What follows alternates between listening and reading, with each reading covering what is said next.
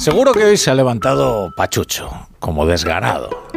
Y no solo porque sea lunes, los lunes siempre cuestan, ¿eh? Pero es que este cuesta especialmente, porque es el primer lunes tras el cambio de hora de este fin de semana, así que usted seguramente esté notando las consecuencias en su cuerpo y en su ánimo.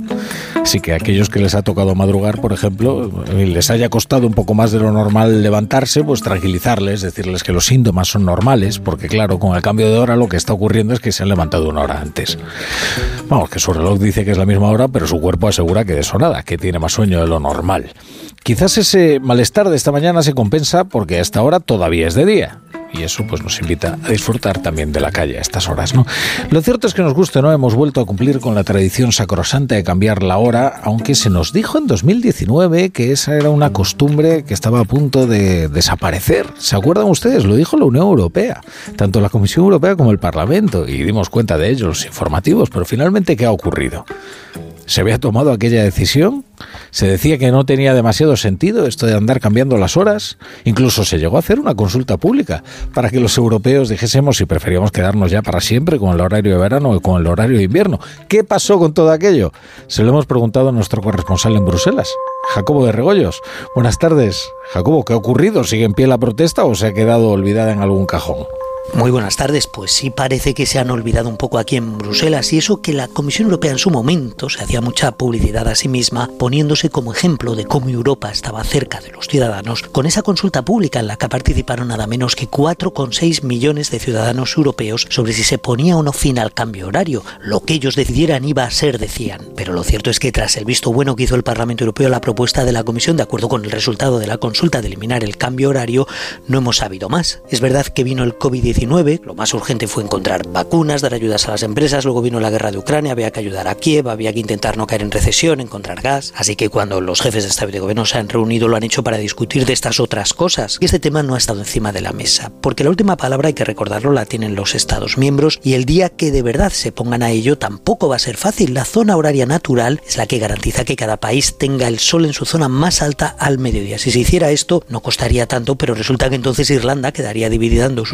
diferentes, así que al final es toda una cuestión política. Y luego el resultado tiene que ser coherente, cada país no puede hacer lo que quiera, o no debería por lo menos, porque si los cambios horarios son una montaña rusa cambiando siempre el reloj adelante y detrás, pues cada vez que queramos transportar algo o negociar nos vamos a volver locos, romperemos el mercado único. Por ser prácticos, para que el debate vuelva a estar encima de la mesa, alguien tiene que incluirlo en la agenda, en este caso el país que ostenta la presidencia de turno de la Unión Europea, la última vez que se discutió fue en el segundo semestre del 2019, en presidencia finlandesa, no parece que ahora España lo vaya a incluir, así que siendo optimistas, lo antes que se podría volver a hablar de este asunto es si la presidencia sueca lo trae a colación, una presidencia que empieza el próximo 1 de enero. Si así ocurre, una estimación razonable sería que se suprima en el mejor de los casos el horario de verano en el 2025, ya que probablemente será necesario un periodo de uno o dos años tras el acuerdo para garantizar que no hay caos con vuelos, trenes, camiones. En realidad, solo el tiempo nos dirá si desaparece el cambio horario. Nunca mejor dicho. Sí, nunca mejor dicho, Jacobo. Bueno, pues tenemos a Sandra Martínez al otro lado de la línea, que eh, pertenece a la Comisión Nacional de la Racionalización de Horarios y seguro que nos va a ayudar a entender, eh, en fin, todo esto, este fenómeno del, cambio de horario y sobre todo cuánto tiempo va a durar y si finalmente se cumple aquella previsión de la Comisión Europea.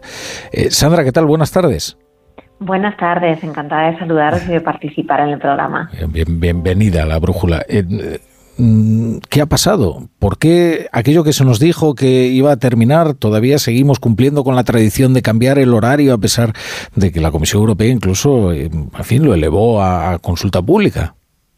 Pues la verdad es que no creo que pueda yo contar lo mejor de lo, de lo que lo ha contado ya Jacobo, eh, porque realmente a lo que responde es un poquito a esa dejación o a esa falta de interés político, más que nada, porque efectivamente las personas eh, no quieren seguir haciendo el cambio de horario. Mira, yo precisamente esta mañana he hecho un post en LinkedIn sobre esto porque mi hija se estaba tirando por el suelo cuando me daba la vuelta del sueño que tenía y como esto muchísimas personas. Entonces, tengo muy claro que la, que la voluntad de la gente es dejar de hacer este cambio, sobre todo de cara al horario de verano.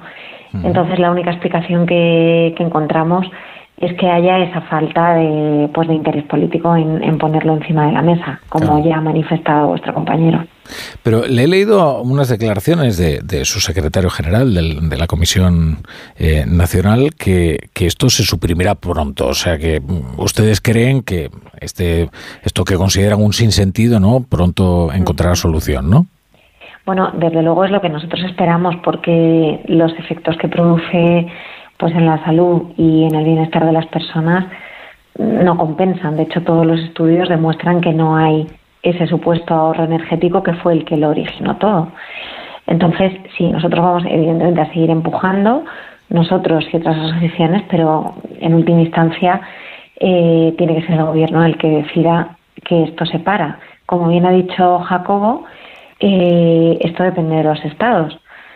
Evidentemente, en los acuerdos a nivel europeo, pues que estamos en la eurozona, es importantísimo que todo se llegue a un acuerdo. Pero bueno, igual que hay países que lo han suprimido en otros sitios más allá de Europa y han dejado de hacerlo hace tiempo, es cuestión de voluntad política, insistimos.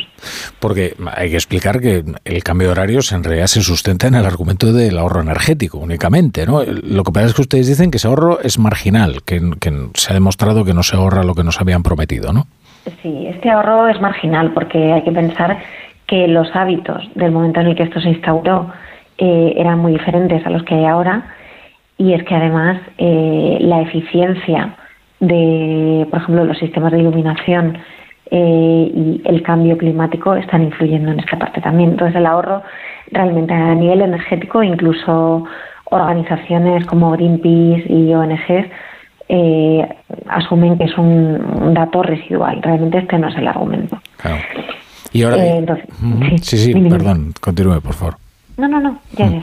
Eh, entonces ahora tendríamos que decidir si quedarnos con el horario de invierno o de verano, ¿no? Sí, bueno, realmente nosotros en esto lo tenemos muy claro. el problema que tenemos en España, aparte del cambio de horario, es que, y desde AROE no solamente el cambio de horario lo que estamos digamos, eh, poniendo encima de la mesa, sino más cosas. En nuestro caso, en el caso de España, no estamos en el meridiano que nos corresponde, las zonas horarias naturales que habéis comentado hace un momento. Estamos fuera de nuestra zona horaria natural en una hora y con el cambio que hemos tenido ahora, el de verano, estamos dos horas eh, de desfase respecto al horario solar. Y evidentemente esto tiene una serie de consecuencias pues tanto en la salud, en el descanso, como en que en España vamos como con un decalaje continuo respecto a Europa. Si pensamos, por ejemplo, que en muchos sitios de Europa se come entre las 12 y la 1, nosotros comemos casi dos horas más tarde. ¿Pero por qué? Porque en el fondo nos regulamos en parte con el sol, pero nos acostamos más tarde y al final acabamos descansando peor. Eso es lo que nosotros proponemos. Nuestra propuesta es dejar de hacer los el cambio de horario, quedarnos en el horario mal llamado invierno, que es GMT más uno, y en una fase posterior, pues eh, volver a nuestra zona horaria natural. Eh, o sea, y entonces no habría un cambio de uso horario respecto de Canarias, por ejemplo. Efectivamente. Claro, o sea, adoptaríamos horario de Canarias, cosa que, por cierto, en, Galicia agradecería mucho, porque cuanto más al, entiendo, al oeste, pues más antinatural, ¿no? Es el, el desfase, ¿no? Justamente, ese es uno de los casos que, a nosotros nos llegan. Y es que, claro, por ejemplo, con este cambio de horario, si tú vives en Barcelona, amanece casi una hora antes que si vives en Galicia. Entonces acabas teniendo que llevar a los niños a las nueve de la mañana, que es cuando amanece, y has tenido que poner en marcha pues toda la vida mucho antes con las dificultades que, esto conlleva. Hmm. Está bien porque esta explicación que usted ofrece, claro, eh, parecía que la anomalía en los horarios españoles, ¿no? Estas costumbres que nosotros tenemos era una cuestión nuestra, ¿no? Como, en fin, de, nuestra propia idiosincrasia, ¿no? Pero quizás tenga una explicación eh, que tiene que ver con la luz, ¿no? Con, el efecto que, que, proyecta ¿no? sobre, nuestra, sobre nuestro ánimo y, y, claro que luego se extiende también a nuestras costumbres, ¿no? Sí, efectivamente. Y además en España, digamos que este decalaje, además de lo que son los usos horarios, tiene que ver con la tradicional pausa de la comida, que también es más larga que en el resto de Europa. Es verdad que en muchas ciudades esto ya está cambiando, pero también es verdad que en muchísimos sitios todavía en España que lo mantienen. Entonces, así añadimos como otro pasito más para ir siempre con un retraso mayor y salir más tarde, por ejemplo, del trabajo, que es otro de los temas que desde Aroe eh, nosotros querríamos cambiar, porque el fondo de todo esto es mejorar la vida de la ciudadanía, que disfruten de un tiempo de mayor calidad que les permita conciliar con todas las diferentes facetas de la vida y además con bienestar. Mm. Bueno, pues fíjense ustedes cómo cambiaría además también la radio, ¿no? Que ya no estaríamos repitiendo constantemente. Y una hora menos en Canarias. Eso sería. Que además nos pone muchas dificultades también a nosotros. También tenemos ese efecto. Bueno, Sandra Martínez, de la Comisión Nacional para la Racionalización de Horarios. Muchas gracias por estar hoy en la brújula. Muchas gracias a vosotros por la oportunidad.